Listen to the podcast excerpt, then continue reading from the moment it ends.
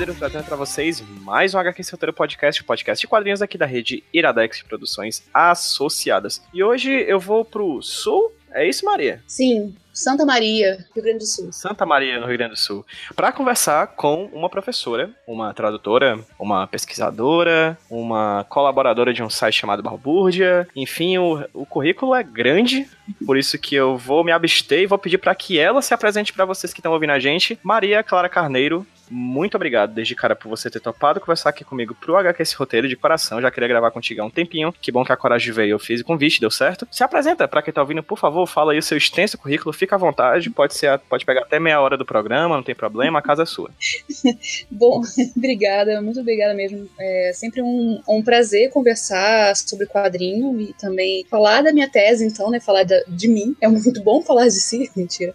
Bom, sim, é verdade. Agora, é, tô aqui em Santa Maria desde o início do ano. sou professora de francês da, da UFSM, mas eu comecei minha, minha carreira nos quadrinhos lá por 2010, trabalhando na editora Barba Negra como assistente de, de editorial, tradutora também, começando a traduzir, então há oito anos traduzindo quadrinhos. E venho trabalhando ainda com. Fiz a pesquisa, né, a tese sobre um grupo francês, né, do Bapô. Resumindo assim, não, bem, não é tanta coisa assim que você assustou seus ouvintes. Olha, eu acho coisa pra caramba, viu? Só pra constar.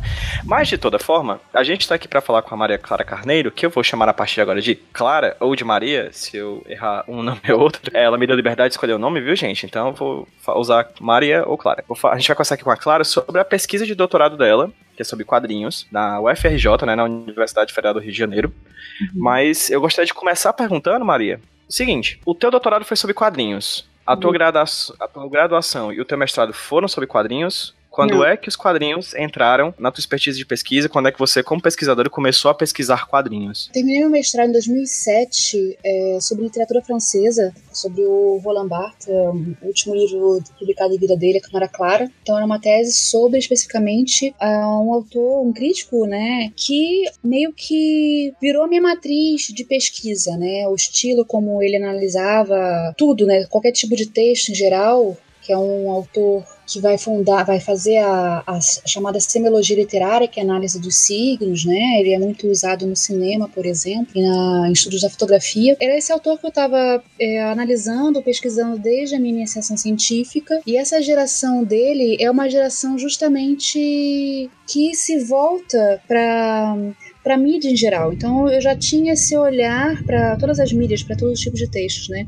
Então eu já tinha esse olhar por causa dos meus estudos em teoria literária, né, em literatura francesa. Quadrinhos especificamente, eu comecei a ler quadrinhos contemporâneos. Claro que, né, todo mundo tem essa fase na infância, é, mas eu, meus pais não me deixavam dinheiro para comprar quadrinho. Essas coisas eu lia emprestado dos meus primos. E eu voltei a ver por causa dos Malvados. Um amigo me indicou e foi o seguinte: eu tinha, por causa de uma, uma, umas confusões na faculdade, umas disputas do centro acadêmico, eu tinha feito uma tira que era um mesmo desenho repetido. Eu desenhei uma montanha e um balão saindo de dentro da, da montanha. Eram as platônicas, uma conversa acontecendo ali dentro da caverna de Platão, né? E é um amigo Uh, o Lucas Magdiel, que até uh, hoje traduz para Darkside, a gente continua. É, não tenho tido muito contato com ele, mas alguém que trabalha hoje com tradução também. E aí o Lucas me indicou os Malvados, malvados.com.br. Eu fui ver e me apaixonei por esse tipo de quadrinho, que tem isso do mínimo, né? Um pou, poucos traços, desenho aparentemente tosco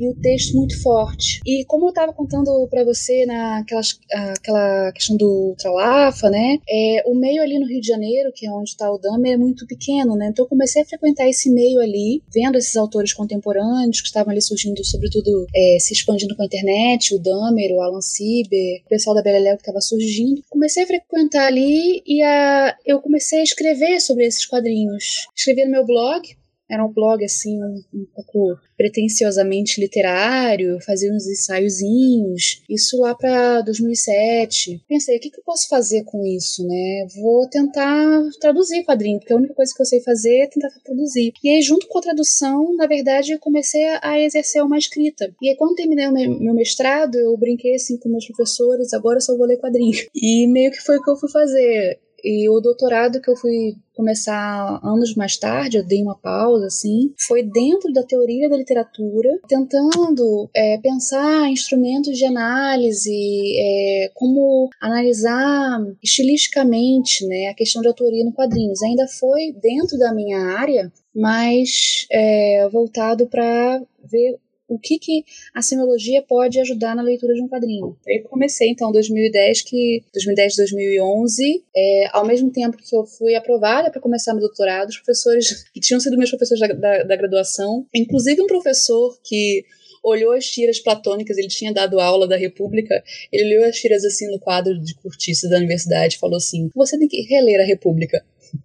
Ele foi da minha banca para entrar no doutorado e ele estava super empolgado. Finalmente alguém aqui vai estudar quadrinho. Eles viram o material e ficaram assim impressionados com, com esses autores. E por acaso também, né, eu estava assim frequentando esses meios e nessa época eu também trabalhava como professora na Aliança Francesa no Rio e chegou lá uma caixa de quadrinhos que veio de uma era uma exposição itinerante que eu acho que foi para também foi para foi para Aliança Francesa de Fortaleza. Ela, ela rodou o Brasil inteiro essa caixa. Tinha 100 quadrinhos contemporâneos e entre esses quadrinhos tinha a coleção do Bapô. E aí eu comecei a ler aquilo, aí eu fui conhecer o trabalho do Quilofero, eu fiquei de cara assim, que coisa magnífica essa experimentação, a ideia de jogo. A minha primeira tentativa de tradução justamente foi tentar será que eu consigo traduzir esses caras? Será que eu consigo trabalhar alguma coisa nesse sentido? E eu comecei a falar com alguns autores. É, o pessoal da Bereléu, por exemplo, conhecia algumas experiências parecidas que tinha aqui na América Latina já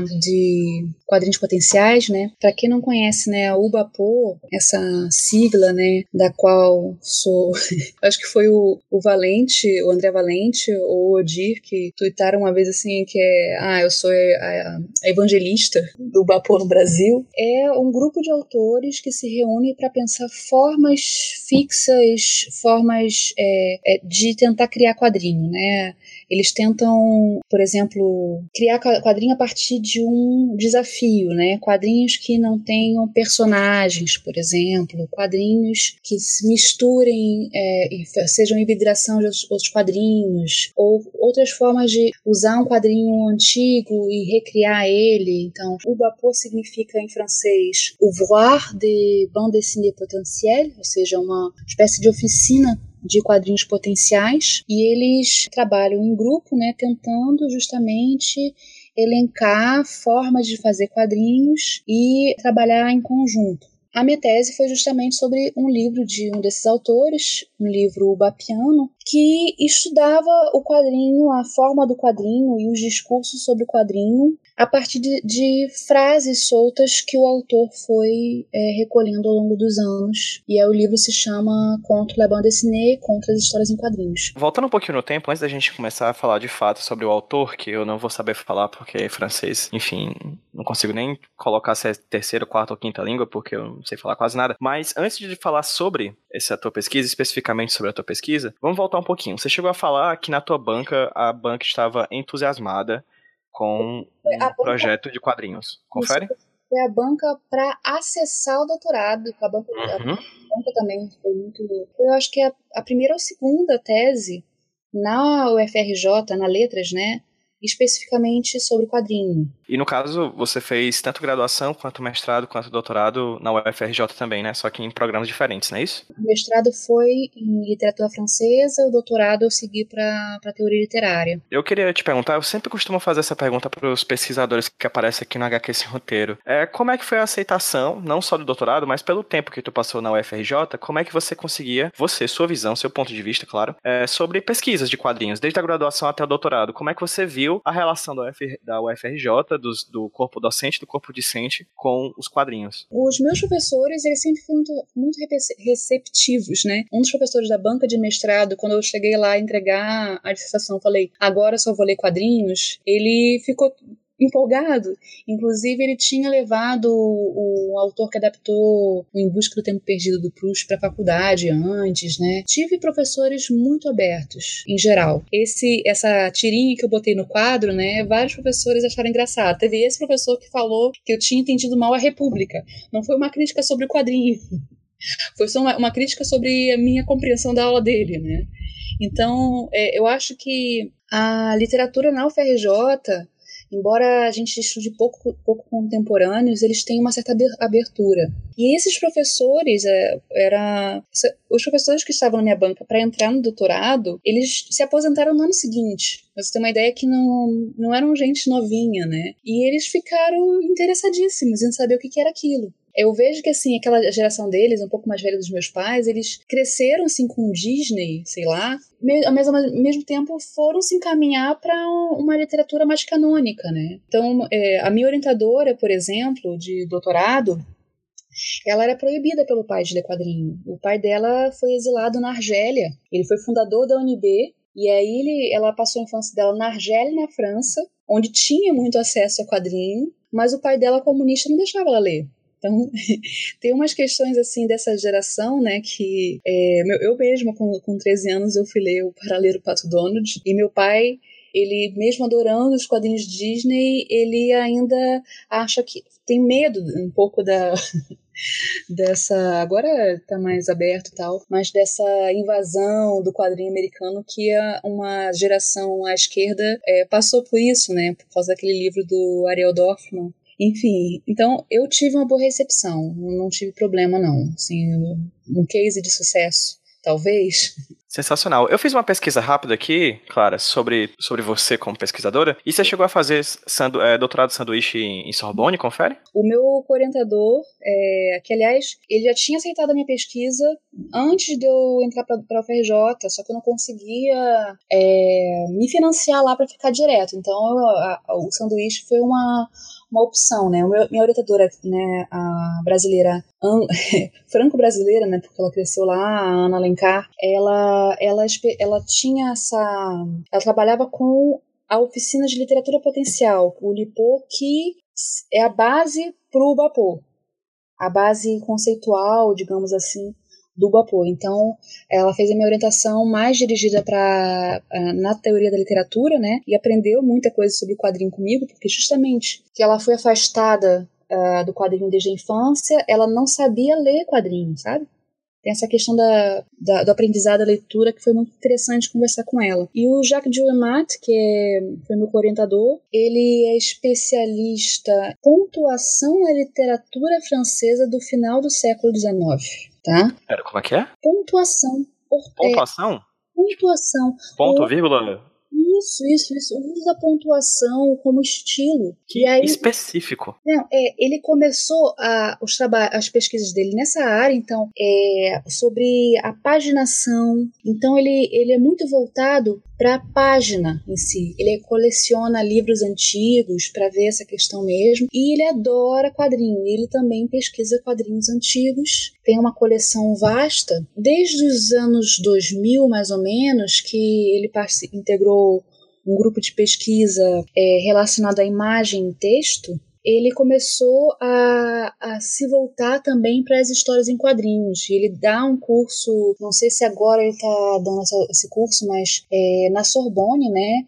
Sobre o estilo na história em quadrinhos. Ele tem um livro que foi publicado em 2013 sobre história em quadrinhos e literatura. Aí ele vai é, estudar livros de quadrinhos que tenham um viés literário, vai tentar apontar o que, seria de literário em quadrinho. Não é assim, todo quadrinho seria literatura, né, mas alguns quadrinhos que têm alguns elementos literários. E aí ele fundou um grupo de pesquisa mais voltado para a análise do estilo em quadrinhos, que é o grupo é, de pesquisa na Nona Arte, né, escolheram pela sigla que fica a Grenat, Groupe de Recherche sur le 9 art. Eles já organizaram seminários. É, a gente fez um livro que tá para sair. Aliás, tinha até que responder um e-mail agora essa semana. Um livro que tá para sair, mas tem umas, umas, confusões de direito autoral das imagens, né? O grupo do o grupo Grenat inteiro participou, tem artigo meu sobre o vapor especificamente. E aí ele se interessou bastante, porque ele usava a, a questão do vapor em sala de aula. Então eu, eu pude, pelo sanduíche, participei das reuniões lá de organização de evento. Agora, por exemplo, agora essa semana, eu acho, tá tendo um, grupo, uma, um seminário sobre tradução em quadrinhos. Tem tradutores de quadrinhos lá em Paris convidados. Então foi bem legal e, e, tive contato com pesquisadores na França, que embora desde a década de 70, tanto aqui na França, né, a gente na verdade é contemporâneo das pesquisas em quadrinhos lá, existe a pesquisa, ainda muita pouca pesquisa voltada para a noção de estilo, que é o que a gente foi é, trabalhar, autoria também. Perfeito. Mas, claro, eu fiquei instigado agora com o que você falou. Lá na França, acredito, pelo que eu entendi do que você disse, existe uma quantidade de pesquisa relativamente maior do que as daqui, onde você na UFRJ, pelo exemplo, onde você estudou, não é isso? Não tem tanta. Não, é, na verdade, existe há muito tempo grupos de pesquisa, mas tem as revistas e tal, né? Eu acho que em pesquisa literária é, tem bastante coisa, mas não tem tanta. tão maior, eu acho, que a gente tem no Brasil hoje, não. É, Perfeito. Então, essa noção de estilo que a gente foi trabalhar, é, para eles lá tinha pouca gente trabalhando. Tem alguns grupos na Bélgica, né? É, inclusive, tem, a gente vê alguns pesquisadores, o, o, o Thierry Gronstein, né, que é muito conhecido, existem os cadernos né, da banda dessinée, não é tão, tão maior o que a gente tem, não tem que ver assim números, mas a gente produz bastante coisa já. Era outra pergunta que eu queria fazer. Você fala pesquisa em questão de estilo. Uhum. Você pode falar um pouco mais sobre o que seria essa pesquisa em questão de estilo? O que seria esse estilo? É isso que a gente quer saber. o que quer dizer estilo em quadrinho? E é, a gente foi vendo, por exemplo. Bom, aí eu acho que eu vou entrar mais na, na minha pesquisa, né? Eu venho da, uhum.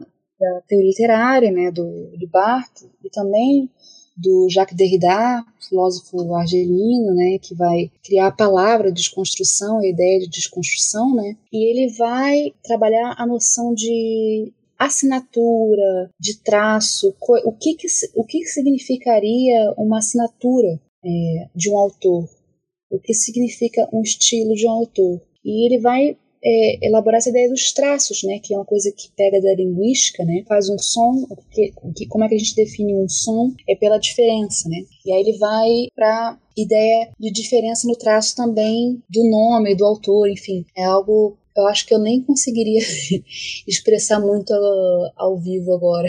No quadrinho especificamente, é o que, que faz a gente reconhecer uma autoria a partir de um desenho de um autor. O Jules Mata, ele vai foi elaborar assim, isso assistindo uma aula dele e foi bem legal que isso meio que baseou a minha análise na tese, uma série de elementos que a gente observa numa página, num, num quadrinho, para verificar como é que é aquele estilo por exemplo, desde o uso do, dos balões, o, qual é a espessura do traço, o estilo de texto também, como é que ele usa, são alguns elementos que ele vai elencando. E, e aí a gente vai tentar responder isso. Como é esse estilo? O que faz isso aqui do autor? E aí o, o, o próprio autor que eu fui pesquisar, né, o Johann Gerner, é, o nome dele, na verdade, é franco-alemão não é só francês. Então, o, o Johann Gerner, ele vai justamente analisar isso, ele pega, tem uma página inteira dele que são balões de fala de autores que ele seleciona. E cada balão tem, pode dizer assim, uma personalidade, né? Você vê aquele balão, você identifica que é aquele autor. Então, a assinatura do autor não está somente ali no, como ele assina o texto também está naquela forma que se repete. Aí eu volto lá, o Derrida ele vai falar isso, que o que faz uma, um signo, digamos assim, é a possibilidade dele se repetir. Então, o traço de um autor, a assinatura dele, o seu estilo, é aquilo que ele repete. Repete para além daquela primeira, primeira forma ali, primeiro desenho. Então, alguns componentes que a gente vai ver é o registro linguístico. E uma palavra que o, o Gil Remate usa, e eu vou usar bastante também, é a, a grafiação. Tá muito complicado? Posso voltar um pouquinho? Eu, eu tô entendendo porque eu também estudo sobre desenho, etc, por causa do uhum. mestrado. Mas é interessante que sempre que você propuser um conceito novo, que desenrolasse um pouquinho, como por exemplo da graviação, né? É. Que vem, que vem, se não me engano, do Marion, Felipe é, Marion? o Felipe Marion é, né, é dessa geração A de John também tem uma tese de 91, ele vai propor esse termo, né? E aí ele pega, é, eu gosto de usar muito isso, inclusive nas aulas de literatura, para a gente ver a questão de estilo de um autor, né? Então, o, o, a grafiação, ela já vem do André Godreau, que é um teórico do cinema, que vai elaborar a ideia de é, mostração no cinema. Ele vai dizer que pega a partir da, da linguística, né, tem que todo texto tem uma enunciação, enunciação primeira e a gente vê, verifica o autor a partir desse a enunciação seria o discurso, né, o discurso em geral. O filme também tem uma enunciação, né? Uma cena de um filme, a gente pode identificar ali o que que o filme está contando, né? Uma ordem narrativa, o que que o filme está mostrando também a ordem plástica, né? Pela, pela cena, às vezes, eu penso assim, num, uma cena de faroeste, você já consegue ali identificar pela cena alguns elementos que é, indicam da onde a gente está vendo essa história, né? Tem muita coisa na, na, na cena da ordem narrativa, pode ser da ordem do simbólico, aí ele vai dizer essa mostração. Então toda obra plástica, digamos assim, que seja narrativa, tem a narrativa tem o que ela mostra, e no quadrinho teria essa camada de sentido que é a grafiação, que é o que naquela, naquela página ali indica sobre quem desenhou, indica a mão que está desenhando. Para talvez ser mais ou menos claro, um pouco mais claro, vamos pegar uma, uma página de um um Tintim, por exemplo, ele você consegue ali identificar, você vê o desenho do Tintim, você vê aquela letrinha meio torta, né? Se você vê no, no álbum original é mais interessante. Você vê aquela letrinha torta ali, você vê que teve uma mão humana fazendo. Então a grafiação é esse seria esse espectro que a gente verifica onde está a mão do autor, que às vezes ela está mais ou menos aparente. É, num quadrinho cada vez mais comercial, você vai perdendo essa marca de mão. Parece que não houve mão humana, é uma, é, tem a questão do perfeccionismo, né? Essa questão você, você vai mostrar, verificar como é que os quadrinhos mais autorais, é, mesmo os autores mais consagrados, eles deixam muito a sua presença ali. A gente vê o Christophe Blaine, né, o, Gus, por exemplo, que é um quadrinho de aventura, de faroeste, mas é impossível você passar pelo livro sem perceber aquele tracinho, aquele, aquela coisa, aquele ruído ali da mão dele, né? Ele é meio balançado. A mesma coisa você vê um desenho de Tardia, as histórias de guerra, né? E aí você vê aquele que é extremamente cuidadoso com o desenho. O Tardia é, é diria assim, elegante, né, no traço. Ele tem um traço contínuo. Isso é uma das coisas que aprendi a ver com o Diormato, né? Se verificar se o traço é contínuo, se ele é firme. Então, Tardi tem isso, é um traço firme, mas elegante, é bem fino, né? Pode passar pro. Tem esses quadrinhos de guerra que tem aventuras e tal, e, pode passar para uma coisa, digamos, mais comercial. Ele é comercial, inclusive. Bastante, bastante um autor best-seller, digamos assim, no, no meio dos quadrinhos. Mas você não não tem, você vê aquele quadrinho, você Beltardi. E tem umas coisas, é, é esse traço que a gente vai ver, essa, é, isso é grafiação, é essa, esse resquício da mão do autor que pode estar mais ou menos aparente e que ajuda a entender a ideia de estilo aí. Nesse momento da conversa, infelizmente, o Hangout, a ferramenta que a gente utiliza para gravar, engoliu a minha pergunta. Eu fiz a para Maria Clara Carneiro a pergunta de como que ela conseguia linkar esse conceito de grafiação com o trabalho do Johann Gerner, que é o principal autor que ela trabalhou durante a pesquisa dela. Eu, uso esse, esse vocabulário, digamos assim, esses componentes, né, da, do que seria essa enunciação no quadrinho, esses elementos para poder analisar o Gerner, né? E o Gerner, ele é, já é um autor extremamente metalinguístico. Ele, por exemplo, não faz quadrinho de narrativa, ele só faz quadrinho de estudo. Então é um autor que vai justamente se preocupar com o quadrinho em si, ele faz análise né, em quadrinhos. Só que mesmo quando ele vai fazer um trabalho de, de modificação de uma outra obra, o, o livro que dele que é mais famoso se chama TNT Anamérica, TNT na América, que é um vandalismo, né, seria a melhor palavra, do Tintin na América do Hergé. Ele pegou o livro inteiro do Hergé, que é de 42, se não me engano, é a segunda edição, né, a, a edição colorida, e jogou tinta preta em cima, deixando só alguns elementos. E é um estudo sobre a questão da violência na obra do Hergé. Não sei se você sabe que um dos elementos da linha clara a eliminação da violência. Quando o Hergé passa a colorir os quadrinhos a partir da década de 40, quando ele adapta, vai re, refazer seus quadrinhos feitos nos anos 30, ele é, já está fazendo numa época em que tem muita censura aos quadrinhos. Algumas cenas mais brutais, assim, de violência explícita que apareciam anteriormente é, nos anos 30, ele elimina e aí ele vai fazer a formular bem o seu estilo, que é pela elipse. Então tem a cena em que onde teria o tapa, né, ele corta o tapa e já aparece a estrelinha. É, e isso é, uma da, é, é, um dos elementos interessantes da linha clara que tem a ver com, pela clareza né, do traço, são traços em que você identifica bem os personagens, né, eles são muito bem delimitados, eles também têm, por essa clareza, um apagamento da, da violência. Né? Ele já está se precavendo contra a censura que está está é, crescendo ali naquela época, tem leis de censura desde os anos 40 na, na Europa, né? E aí o, o Gerner, quando ele faz a, a intervenção no livro do, do Hergé, vai deixar essas estrelinhas, vai deixar algumas palavras de violência que ele mostra que apesar desse apagamento, a violência ainda está presente. Ele vai estudar justamente o que, que daquilo ali do desenho do Hergé ainda tem resto, vestígio da violência anterior também, né? E faz uma analogia com a violência americana também dos filmes, que é como se passa na América, né? Perfeito.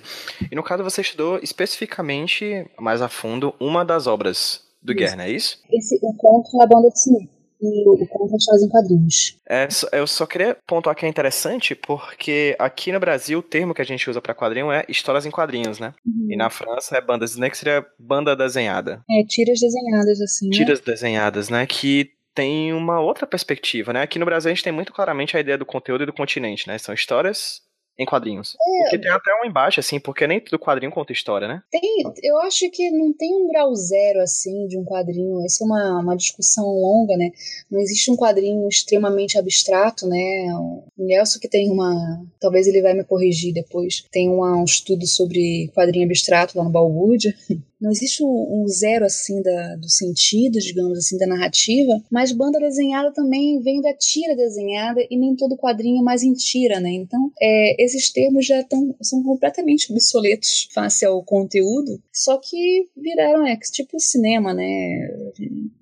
É só um termo já para aquilo, né? Uh, fumete, né? Quadrinhos, comics. É comics, né? É absurdo. Graphic novel, né? São novelas explícitas são romances explícitos, né? É meio ruim de definir dessa forma, mas enfim. Esse conto La Bande Dessinée, ele reuniu durante alguns anos citações que ele ouviu, que ele leu em algum lugar, ouviu no rádio, ou uma pessoa falou do dele, que tinham por acaso o termo história em quadrinhos. Por exemplo, esse filme parece uma história em quadrinhos. Só assim, não era especificamente para explicar o que é uma história em quadrinhos. Só que ele fez essa reunião de frases. É, o subtítulo do livro é isso: é, frases lidas é, ouvidas ou lidas, lidas ou ouvidas, enfim. E ele vai fazer essa reunião e tentar organizar essas frases em temas. E a partir do momento que ele faz a, essa organização, ele traz para a gente um estudo sobre o que, que são essas frases. Nenhuma frase do livro, então, é dele, tá? Ele só traz citações. Mas ele vai desenhar. E a partir do momento que ele organiza na página, parece que é um texto. Aí o, o desenho dele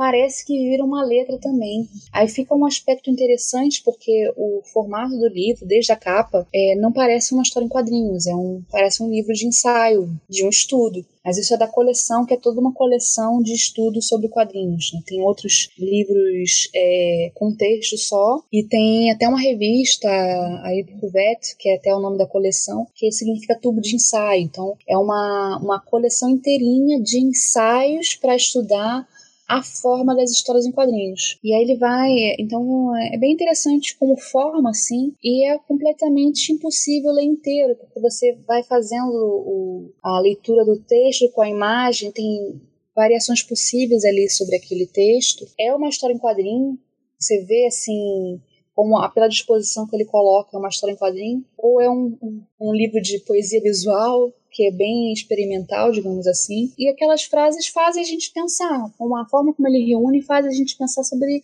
esse objeto mesmo, história em quadrinhos, quais são os entendimentos que as pessoas fazem da história em quadrinhos no, nesse universo. Enquanto a gente estava conversando aqui, Clara, eu cheguei a achar o, a tua pesquisa na internet, que ela está à disposição também, né? E aqui você chega a deixar um um ponto da tua pesquisa a discutir, por exemplo, sobre o termo contra, que é usado no título da obra. Quais são os significados que você tira desse termo na obra, no título da obra? Ele, ele mesmo vai falar isso em várias entrevistas, né? Que esse contra em francês é ao mesmo tempo contrário e também é junto às histórias em quadrinhos. O que eu achei mais interessante, inclusive para fazer uma pesquisa em teoria literária sobre quadrinhos, é que ele toma de princípio, assim, é, o termo já é uma paródia de um livro do Michel, Marcel Proust, que é o talvez dos maiores né, autores de romance francês do século XX, que escreve o maior romance francês de todos os tempos. Então, acho que talvez ele tenha sido vencido já, mas é, são umas 6 mil páginas, né, em Busca do Tempo Perdido, sete volumes. E o Proust, já no final do século XIX, começo de XX, ele estava reagindo à crítica é, literária que naquela época era muito centrada na ideia do sujeito, né? O Sainte-Beuve, que era um crítico muito importante na primeira metade do século XIX, ele tentava estudar a literatura a partir da biografia do autor. Isso a gente tem um exemplo brasileiro também, que é o, o Silvio Romero, que vai fazer, ele é contemporâneo ao Machado de Assis, né? E aí vai dizer que o Machado de Assis tinha problemas, né? A, a, o texto dele é muito pobre, muito repetitivo, porque o Machado de Assis era gago. Então, a acusação do, do Silvio Romero é muito similar ao que a gente vai ver no, no Santo Beuve, né? Né, que vai tentar explicar. Ah, é claro, o Dostoiévski era epilético. Então, essa, esse tipo de análise que a gente ainda, vez ou outra, descobre. Ah, fulano mancava de uma perna só, por isso que ele só escrevia palavras com a mão esquerda, enfim coisa assim. Então, o Proust ele fez um, vários ensaios criticando essa forma de, de crítica é, e reivindicando uma, uma, possibilidade de fazer uma nova crítica, né? E também mostrando que a literatura, aquele que escreve, é um sujeito diferente daquele que vive. A persona do autor é diferente do autor. E é um assunto, essa é uma, uma temática que vai uh, atravessar todo o século XX, toda a história da teoria literária, tentando identificar que essa figura autor, né, o, o Barthes é muito famoso pela, pelo ensaio A Morte do Autor, né, que vai mostrar justamente disso.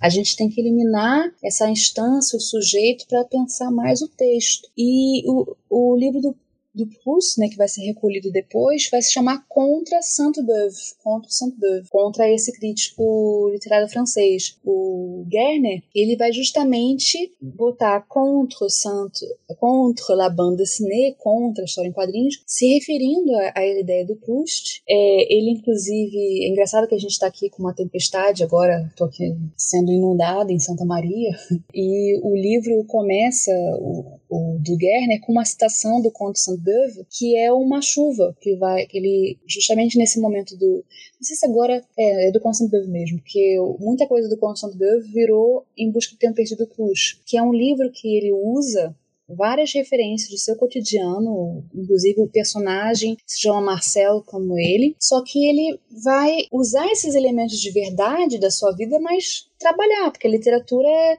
a ficção é trabalhar essa realidade, é criar uma nova realidade, na verdade, né? É a criação de um, de um mundo fictício, partindo não desses elementos reais, né? Então, no conto a, a, a citação que abre o conto La Bande Dessinée é justamente uma que o, o Proust lê numa nota de jornal que vai ter chuva E essa citação no livro se refere a um momento em que ele está em casa, muito ansioso, porque vai sair uma crítica dele no jornal. Ah, na verdade, um texto que ele escreveu vai sair no jornal, no Le Figaro. E o jornal chegou e a mãe dele foi ler. E aí ele fica extremamente ansioso com aquela crítica, com, quer dizer, com a crítica da mãe, né?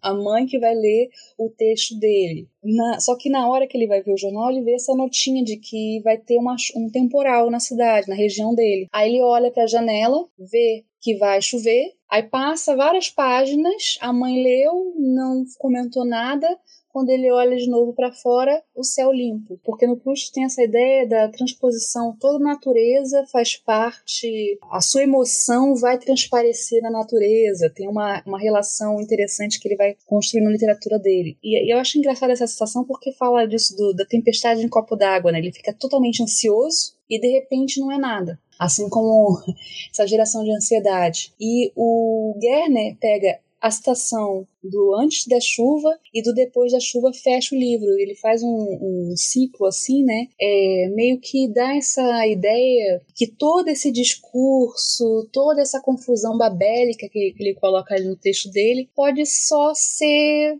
um prenúncio de chuva que não chega, né? Tem uma, uma relação que ele vai estabelecer ali nesse conto. E, e é isso de se colocar bem junto, contra, é, estar contra o corpo também, é se debruçar, ficar acompanhando o quadrinho. É um pouco isso.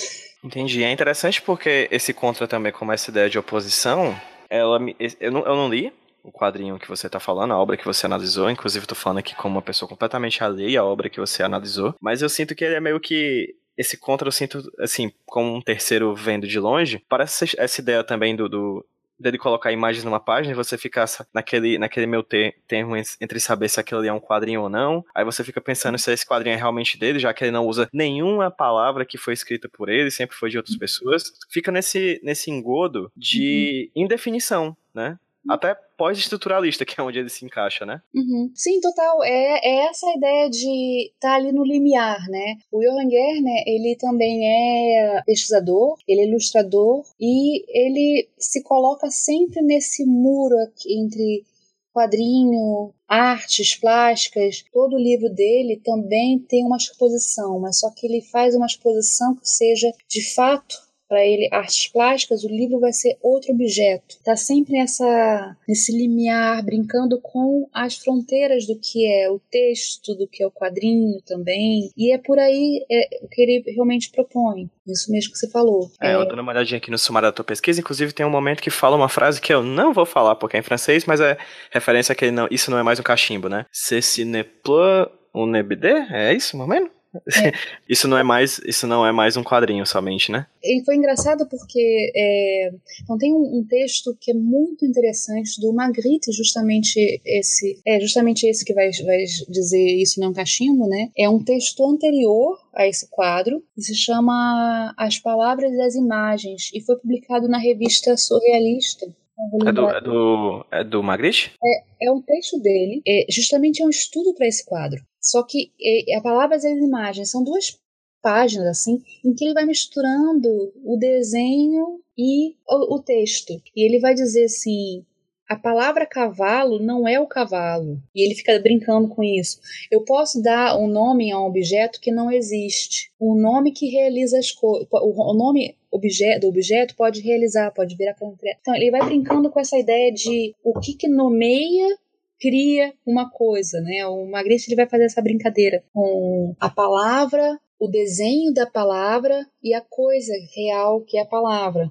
Né? É, é essa essa estudo, né, que ele está fazendo ali sobre o que, que é representação, o que, que é imagem, né? Ele brincava muito com as formas geométricas, com foi, foi ter. Ele, eu acho, eu acho ele um dos. Aliás, uma, uma, uma side note aqui. É, sabe aquele Cowboy Hank? Sim, sim, já, já ouvi falar. Então, o, a gente, por acaso, esse ano a gente foi pra, pra Angoulême, né? E a gente é, passou pela por Paris e conhecemos o autor. Ele estava fazendo o lançamento do Cowboy Hank lá. O cara ele parece o Magritte, sabe aquele o Magritte parece aquele homem caindo do Golgotha, sabe? O, a chuva de homens Ele usa assim um terninho preto, aquele chapéu de chapéu coco, sabe? E o cowboy. São, são dois autores, ó. Tô vendo aqui na, no Google. Hercile é, e Kamagurka. É, o Hercile que parece assim, o Kamagurka não tava. Eles desenham juntos há 40 anos. E são facil... O Hercile adora o Magritte. Né? Tem essa. Eles são belgas, né? Então eles têm uma fixação pela ideia. Eu, eu só fui saber assistindo ele lá, que é um quadrinho que existe há 40 anos e tem essa, esse jogo surrealista na raiz mesmo, porque viu muito, é, cresceu muito vendo coisas do Magritte e adora, é fascinado. Ele fez uma palestra sobre o surrealismo belga. Foi interessante. É... é interessante porque meio que essas obras que você está falando, todas elas, do Magritte, essa do, do, do Gerner, eu sinto como se eles utilizassem o lúdico e o surrealista exatamente como uma ferramenta para desconstruir de fato essas questões que estão muito bem construídas nas cabeças do que é um quadrinho. Será que a gente sabe realmente o que é um quadrinho? Será que o quadrinho tem arestas muito bem delimitadas? Será que a gente não pode quebrar isso tudo pensando ou mesmo sonhando com esse caráter lúdico, surrealista que vem dessa, dessa linha de pensamento desde o Magritte até chegar hoje? Sim, a questão do lúdico é mais importante aí e tem tudo a ver com a questão da desconstrução, né? Que a, a ideia nossa platônica, lembrando lá da, da caverna, da onde eu saíram meus quadrinhos, pararam ali, tá? Não, não faço muito quadrinho, só a gente dá. Eu geralmente dou oficina de Ubapô, a gente desenha e tal, mas é, eu sou uma pessoa que faz pouco dever de casa, assim, não me copiem. Que é a ideia platônica é sempre ligando uma essência de tudo. Tá? E a desconstrução é a ideia de que não existe uma origem das coisas, é, existe uma construção, né? E a gente tenta investigar como isso é construído. E o, o lúdico ele faz isso, ele desmonta os discursos da, da ideologia de poder, né, dos discursos que estão sempre repetidos. Né? É, ele usa, por exemplo, no Contrabando Cine, vários estudos sobre o que é quadrinho, em que vão dizer quadrinho tem que ser assim. Não, não tem que ser assim. Não precisa. E vai tentando desmontar, desmontar isso. E vem com essa ideia da, da arte contemporânea de fugir da representação e criar. Eles não são o, o, os ubapianos, né? Eles têm muita. Os autores contemporâneos né, da Ubapô, eles têm muita coisa do surrealismo, em alguns casos, eles vão brincar com isso. Mas o Ubapô especificamente, o Ulipô sobretudo, eles são antissurrealistas, porque o surrealismo como grupo que se estabeleceu tem a ideia de inconsciente liberado, né, de criação autômata, né, tem muito jogo de André Masson, que é desenhista surrealista, né, o Cocteau, é, brincava assim de tentar fazer escrita automática, né, desenho automático, mas para o grupo do Lipô, sobretudo, não existe uma forma de você se soltar completamente é, do superego, né? E pelo contrário, eles trabalham com a ideia de restrição, de criar regras. Então, por isso eles são meio anti. É toda uma história também de, de briga entre, entre autores, né? Desde o André Breton, Breton na, enfim, que, que eles vão recusar a ideia de tábula rasa, por exemplo, das vanguardas, e se voltar para estudo de formas, né? Em vez de criar do nada, criar, deixar o ego totalmente solto, vão tentar estudar formas antigas, é, observar o que já existe no mundo. Por isso que o Guerra trabalha muito com recriação de obras já existentes. Ele faz mais um estudo do mundo visual que a gente vive do que criação do nada. Até uma coisa que ele fala muito é: eu não crio ex nihilo, né? não crio do nada. É sempre a partir desse. É um estudo sobre o, o, o universo visual, o imagético que a gente está inserido. Visão mais Dada do que surrealista. Porque surrealista. É, o Dada é explosão é, pode ser o acaso tal, mas o surrealismo ele se é, tem uma eles têm uma rixa histórica mesmo com os olipianos, com o surrealismo. O Raymond Queneau, que é fundador, ele participou do surrealismo. Aí ele é contra a ideia de então esse surrealismo francês, né? O, o Magritte é uma outra história. É uma ideia de grupinho e tal, então eles tentam fugir dessa.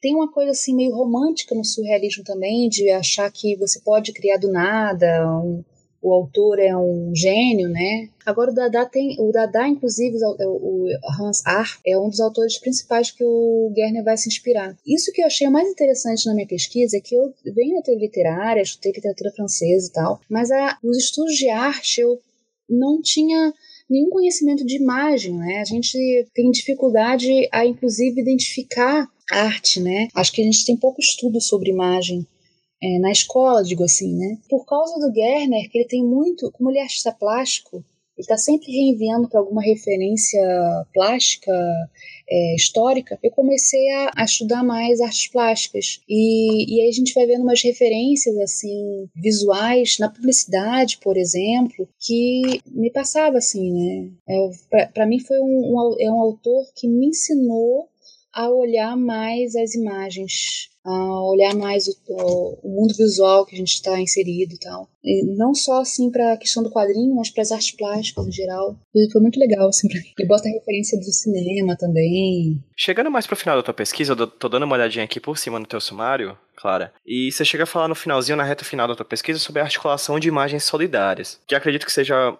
seja muito forte, talvez não seja completamente ligado, mas seja muito forte com a teoria do Groistin. Confere? Justamente o, o que eu vou, vou montando assim, vou pegando essas definições de Groistin, né? O que é interessante que eu fui ver pelo Gerner, né, que tem isso, né, é sempre uma articulação, né? O Groistin fala em artrologia é, na página, né? É assim da teoria que eu mas é, vou, vou me basear nos teóricos contemporâneos que eu acho mais interessantes assim, para trabalhar quadrinho. Né? Uhum, eu acho que o Groistin é o que tem atualmente, e já faz tempo já, porque o sistema, da, sistema dos quadrinhos é de 99, então já faz vai fazer 20 anos. E eu acho que é a teoria mais consolidada até agora, assim, uma das mais bem elaboradas, acho que, apesar de 20 anos, ainda é bastante atual, que é a ideia da artrologia como essa articulação de imagens, né? Se a gente tem na literatura o narrador e no, no cinema tem essa nova instância que é a da mostração, como você falou antes, no quadrinho a gente tem a, a artrologia, né? Sabe, ele fundou o Bapô, né? Pera, o Gristin fundou o Bapô? Ele que teve... Pera, como é que é? é? Ele que teve a ideia, tem uma... Eu adoro contar essa história, né? Porque existe na França um, um castelo, Castelo de Cerisy, que todos os anos eles abrem para um nos seminários de verão. Aí, desde a década de 60, 70, eles são muito famosos. Foi lá, por exemplo, que surgiu o Lipô. Os autores se reuniram em torno do, do Queneau e falaram dele. Lá teve os grandes seminários onde surgiu um novo, um novo romance, um novo romance francês, né? Cara, deixa eu só te, te interromper rapidinho. A gente chegou a falar sobre o, Lip, o Lipô e o Bapô rapidinho num papo que a gente teve há muito tempo atrás com o João. O João. O João claro. Uhum. O João, né? Que ele fez o Parafuso Zero Expansão. Mas a gente não chegou a explorar tanto o que é a Olipô. Você já uhum. falou que é o Bapô. Fala um, que é, um pouquinho o que é o Olipô, rapidinho, só pra, pra quem tá ouvindo a gente, quem nunca tem ouvido falar disso, entender o que é, que é esse movimento anterior ao do, do Obapô? Sim, então, o Raymond Queneau, que é um escritor super pop, assim, da década de 50 francês, ele começa a escrever uma linguagem extremamente engraçada. Ele escreve como as pessoas falam. Tem o livro dele mais famoso, assim, naquela grande best-seller que o filme, se chama Zazie no Metrô. Eu acho que ainda dá para encontrar o livro da Kozak Naif, deve estar milhões de reais, mas é, o filme dá para baixar rápido, também aconselho. Esse autor, né, que ele vem do surrealismo, só que ele vai ser contrário à ideia de inconsciente liberado, então ele vai trabalhar a partir dessa ideia de restrição. O francês é contrainte, que pode ser também constrangimento, uh, sempre pegando um elemento, um desafio, né, um jogo mesmo para a criação. Então ele tem um, um, um, livro de poesia que ele perguntou para um amigo dele matemático, François Lyonnais, como fazer, que ele queria fazer um poema em que um soneto em que ele pudesse alternar os versos e fazer novos poemas a cada alternância. E aí ele pediu para o Lyonnais fazer um cálculo de quantos poemas daria 14 versos. E seria 10 bilhões e 100 mil poemas. E virou esse livro 10 bilhões de poemas por aí, que é um que o livro inclusive foi feito por um designer que está vivo até hoje, o Massan.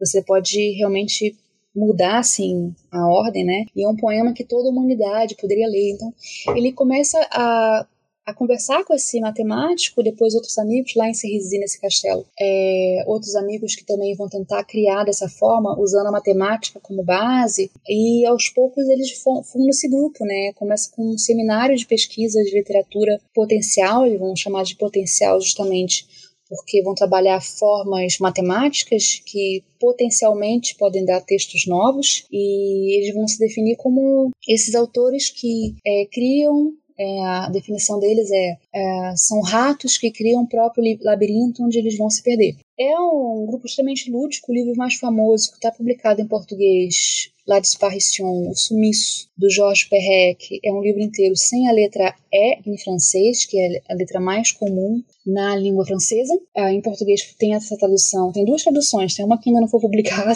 que é sem a letra A, Vinícius Carneiro, tem o que foi publicado pela Intrínseca do Zéfiro, que é um professor da Paraíba, é sem a letra E, né? Então, é um, e é um livro uma história policial, algo sumiu, né? O Italo Calvino, que é muito conhecido, ele vai, vai integrar o Lipo também, e é autor italiano, né? Então eles vão fazer essas são reuniões que eles, que eles fazem para tentar criar novas formas e apresentar novos textos. É, muitas histórias envolvendo labirintos, tem um labirintologista é, no grupo que ajuda, né? Então, eu costumo é, dar oficinas de escrita, eu acho que é muito interessante que essa ideia do Lipô, né, de criar um desafio para escrever é muito, realmente, potencialmente criativo, porque a partir do momento que você tem um desafio, você não se prende mais a si como sujeito, você tem que pensar o texto e não aquela ideia do ego, né? Por isso também ele é antissurrealista. É, não é mais uma libertação do ego, mas ao mesmo tempo, quando você se restringe, você é, solta mais a sua criatividade. Você se liberta do, daquele ego, né? não do superego. Tem uma ideia, é, é bem interessante, em uma oficina de uma hora, assim, as pessoas saem rindo e com os textos muito bons mesmo com as dificuldades que ele cria. Acho que a, essa dificuldade é bem interessante. Lá no Balbúrdia, eu, tenho, eu comecei com uma coluna, né, que está bem desatualizada, que a gente tem escrito muito pouco, que é a 1, 2, 3 já, em que eu mostro alguns resultados de oficinas, vou alimentando com algumas ideias de desafios, né, de restrições para fazer. Cheguei a te interromper antes para você falar essa história, mas você ia continuar falando sobre como é que foi a teoria, a, a criação do Obapô junto com o Groistin. Isso, aí então, em 89, eu acho que teve lá no mesmo castelo um grande encontro da, dos, dos Cahiers de la Bande Dessinée, que era a revista que o Bronchin dirigia, sobre é, história em quadrinhos. E aí lá o, o, um dos convidados era o Jean-Christophe Menu, que é um autor que vai fundar a L'Association, e o Lewis Trondheim, que é um outro autor também, é até publicado já em português pela Marca de Fantasia, né? Que eles vão se conhecer ali nesse lugar e já nessa, nesse encontro, o Bronchin propõe a ideia de por que não fazer uma, um quadrinho potencial. Ao mesmo tempo que eles vão fundar a Associação, que é a editora né, do Persepolis, Epilético David B, né, essa autora que é uma editora que vira assim uma vitrine dos quadrinhos contemporâneos franceses, né? Eles vão surgir em 90. E esse mesmo grupo vai se reunir com Groshin e outros, é, Gilles Simon, que também é pesquisador, e pensar como seria uma oficina de quadrinhos potenciais. No, acho que na mesma 89 e 90 eles já se reúnem, vão fundar o Bapô. Tanto que os livros vão sair todos pela, associação, né? No Lipô tem uma coisa, né? A partir do momento que você entra, você não pode sair, mas no Bapô tu não brigou. Eu encontrei o, o Trondheim, o Trondheim não, o, o Gronstin há uns anos, eu mandei e-mail para ele, mas não encontrei com ele, né? Para comentar, eu queria pesquisar o Bapô e tal. Aí ele, ah, você sabe que eu me demiti, né? Assim, eu não, não quer mais ouvir falar, assim. Ele tem um ensaio recente sobre isso, sobre os anos, né? Mas questões mesmo, acho que de mudou de assunto tal, não tem mais interesse em trabalhar com o vapor. Mas é a, a, ideia foi dele. Que doido, cara. Que, que história maravilhosa. Sim, e você, eu tava falando no começo sobre a, essa questão das articulação das imagens solidárias, né? Que você fala aqui no último capítulo da tua pesquisa sobre a lista e o Red Made, né? A uhum. justaposição, a astrologia e a montagem, esses três pontos, né? O que seriam esses três pontos? O que eles têm a ver com a metalinguagem, com o trabalho do, do Gerner, com, com o, Oba, o Obapô, como a gente consegue repensar as questões do Obapô a partir dessas categorias, dessas articulações que você mostra aqui? Alguns autores que eu fui pegar no final da tese, né, como, tava, é, como a gente estava falando antes, né, só no finalmente que a gente vai escrevendo, né, desculpa que é o gato que está mexendo aqui no computador, é, que é o Jorge de Dilberman, que é um historiador das imagens. Aí o Didi Berman pega. Para, Tessie. Não pode mandar e-mail agora. O Didi Berman ele, ele vai pegar a ideia de montagem a partir do, do Eisenstein, né? Ele também trabalha com o autor alemão Abi Warburg, que vai estudar as imagens a partir desses elementos mínimos que ele vai vendo, né? Em vez de, em vez de fazer uma história da arte cronológica, eles vão fazer uma história da arte a partir de alguns elementos, desses elementos que se repetem, esses traços que eles vão identificar entre obras. Isso tem, de certa forma, a ver com a questão das rupturas e das permanências da, da própria história, né? E aí o, o Warburg cria a ideia do Atlas Mnemosyne, né? Uhum. Que é esse Atlas, Atlas como ideia de mapa mesmo, com essas várias referências de vários tempos diferentes, pegando fotografia da Segunda Guerra Mundial, fotografias contemporâneas, pinturas rupestres, enfim, Idade Média, e vai misturando isso tudo a partir de coisas em, coisas em comum, né? E, e ele vai pegar também essa ideia, assim, é, como você pode fazer uma história da arte com coisas é, fragmentárias, né, como fragmentos. Né? O Gerner faz um pouco disso a partir do momento que ele pega citações também. Mais do que uma sucessão de páginas, né, uma justaposição de elementos, é uma montagem que ele está fazendo. E a leitura ela vai se, se dar por essa montagem. É uma, montagem lá que a gente estava a falar, mas não é assim simplesmente uma montagem do cinema, né, que é, tem a ver com um recorte, mas tem essa são ideias correlatas, né? A justaposição e a, a leitura que ela vai ser dada, né? Por essa ideia de montagem também, ele vai o Didi Berman vai citar o, o Eisenstein, né? Que uma imagem só não existe, porque para a gente ler uma imagem, a gente precisa de mais uma para poder fazer a análise. A gente só lê em justaposição. A própria leitura, né? a, a a leitura se dá, isso dá é falado pelo espaço entre as letras, é, é pela relação que se dá entre esses elementos na página. O, o Berman vai ver que essas leituras, elas são. A leitura é sempre uma dialética, por esse confronto entre uma imagem contra outra também. Aí entra conta de novo.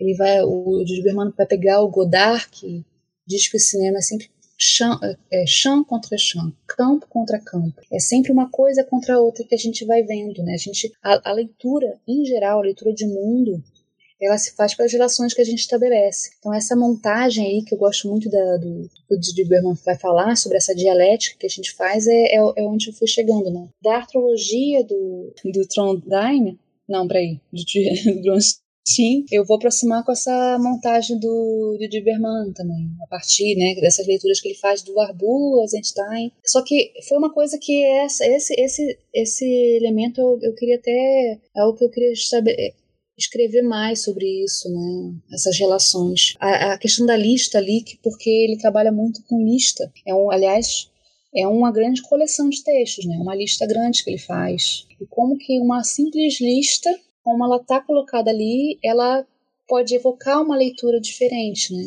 E é interessante porque aqui a gente já chutou a ideia de narrativa, de história, para hum. muito longe, né? Vai, vai criando uma. É, é, essa questão de criação de camadas de sentido, né? Que estão para além de uma narrativa, né? É o que você. É o, como o leitor se identifica, ele entra na história não necessariamente do começo ao fim, né? Tanto que o livro, o, o Conto da Banda Cinema, ele não tem paginação. Você pode abrir qualquer página e começar ali. É, o Grostinho ele fala disso no Comic Narration, né? Que ele fala sobre a ideia de que quando você tem quadrinhos abstratos, por exemplo, você não fala mais de, de sequencialização, mas de serialização, né? Você cria uma uhum. série em vez de uma sequência, enfim. Aqui a gente já tá falando de um outro tipo de quadrinho, uma coisa um pouquinho diferente do que a gente costuma ver nas bancas de super-heróis, graphic novels que a gente compra na livraria. A gente tá falando aqui de uma coisa, de uma experimentação completamente diferente, realmente levando ao limite o que a gente chama de linguagem dos quadrinhos, né? Eu acho que esse, essas ferramentas elas ajudam também a, a ver uh, o quadrinho geral, como é que ele é montado, né? Como é que ele pensa a, a sequência. Por exemplo, tem quadrinho do EG que não está em sequência. Né? Tem uma, uma tira muito é, famosa em que os personagens estão caminhando na montanha e ao mesmo tempo a junção dos quadros fazem com, é, dá para você ver como se eles estivessem no mesmo lugar o tempo todo. Então, ao mesmo tempo que tem uma sequência narrativa, tem uma, uma ordem plástica ali que dá um outro sentido. Parece que eles estão no mesmo lugar. Mostra que caminha a narrativa e ao mesmo tempo não caminha, então cria um, um certos loop, né? Looping é e, e, e não é e aí você vai voltar à página. Então, por isso que eu às vezes é, é sequência, né? Porque você vai, se, vai seguir as páginas e ao mesmo tempo você também volta essas páginas. Eu acho, gosto dessa ideia de artrologia porque você vê a página como um todo, não de cima para baixo, né? A gente começa de cima para baixo, mas às vezes volta, vai voltando para ver outros elementos assim justapostos, né? É, claro, você chegou a pontuar uma coisa que eu queria fazer uma pergunta para ti para ser a última do nosso papo de hoje, assim. O que você acredita que quando a gente estuda sobre essas outras definições, essas outras formas de quadrinhos, essas questões relacionadas a uma poética diferente, a quadrinhos que não têm sequência, a quadrinhos que, que misturam, que, que, que tem temporalidades outras, que tem movimentos outros de, de página, etc. O que você acredita que quando a gente estuda esses tipos de quadrinhos, a gente, como leitores de quadrinhos e produtores de quadrinhos, ganhamos? Para mim, como consumidora de leituras, de cinema e tudo, toda vez que eu vejo um, um, uma,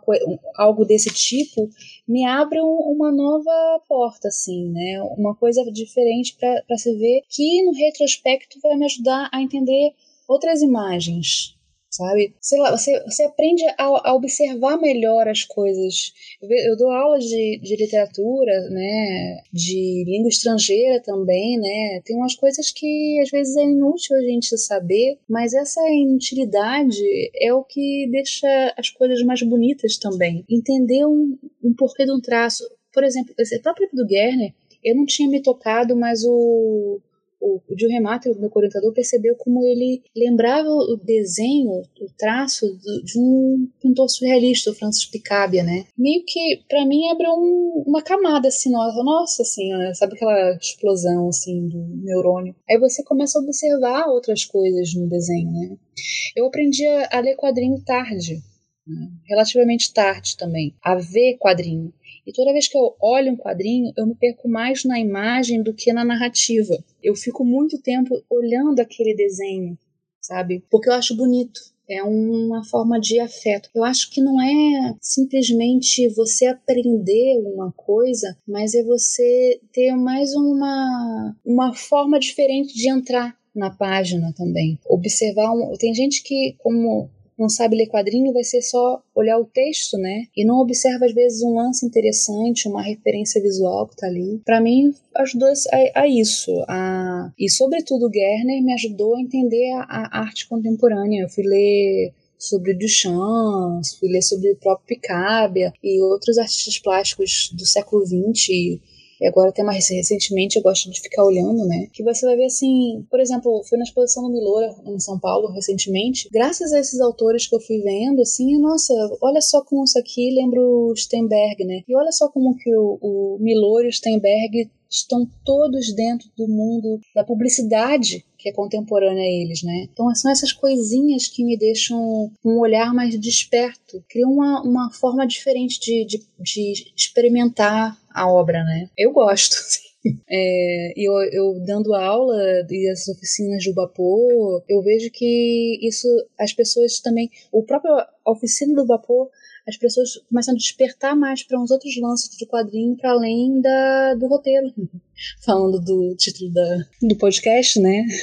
para fechar, para além da, do que teria de narrativo, de ordem narrativa, né? Excelente, cara, excelente. Aproveita, vamos chegar no finalzinho do papo agora, falando um pouquinho sobre a tua produção, onde as pessoas que ouviram a gente, ouviram esse papo sensacional sobre quadrinhos e contra quadrinhos, enfim, o que onde as pessoas conseguem encontrar tanto a tua produção acadêmica quanto teus textos, onde as pessoas conseguem encontrar Maria Clara Carneiro na internet. Produzo assim, tem que produzir mais. Tem os meus textos do Balbúrdia tentam ser uma diluição um pouco do que eu falo na tese, assim. Sempre tento usar essas ferramentas que eu fui trabalhando para escrever ensaios que não sejam. É, a gente tem uma preocupação no Balbúrdia de escrever textos críticos aprofundados, mas que tentem ser claros, né?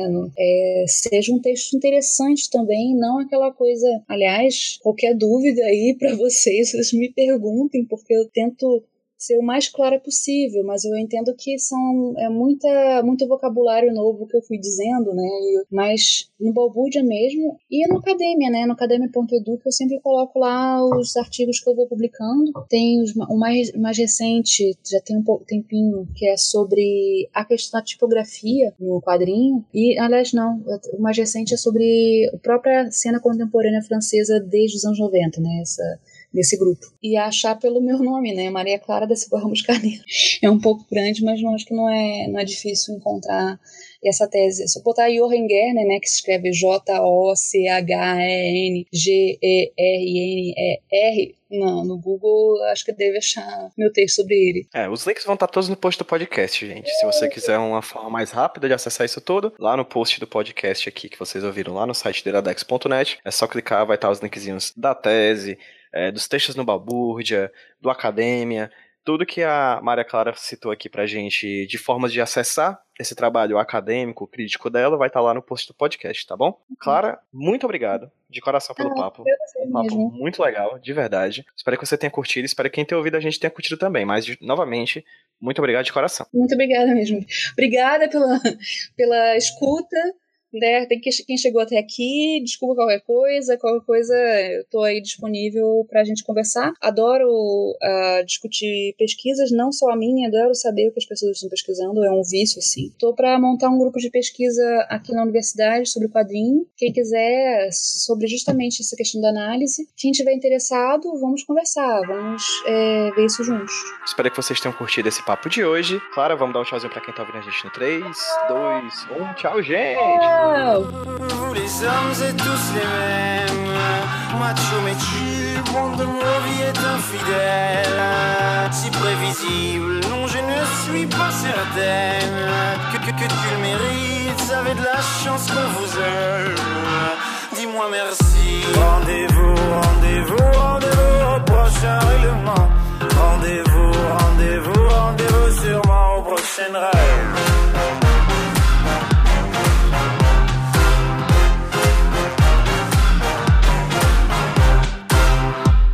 Cette fois c'était la dernière.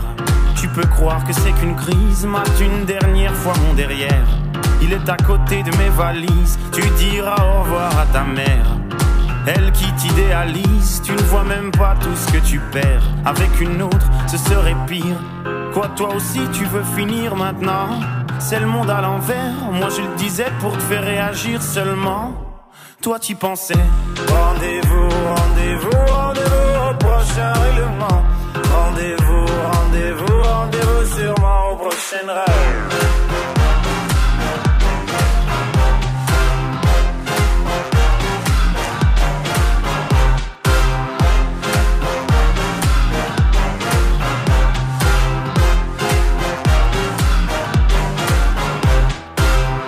Facile à dire, je suis gnangnan Et que j'aime trop les blablabla Mais non, non, non, c'est important que t'appelles les ragnagnas, tu sais, la vie c'est des enfants.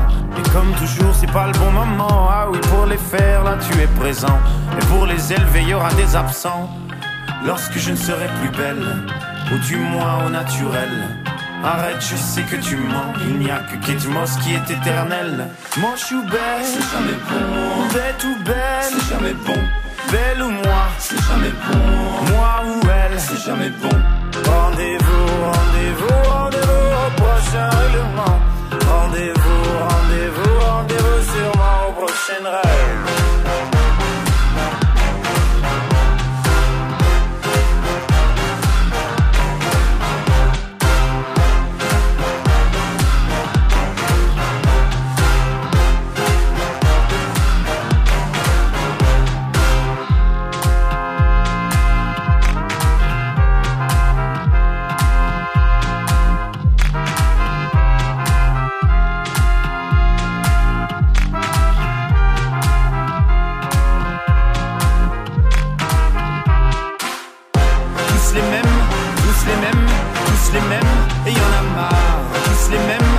Müslümüm, Müslümüm, yanıma Müslümüm, Müslümüm, Müslümüm, yanıma Müslümüm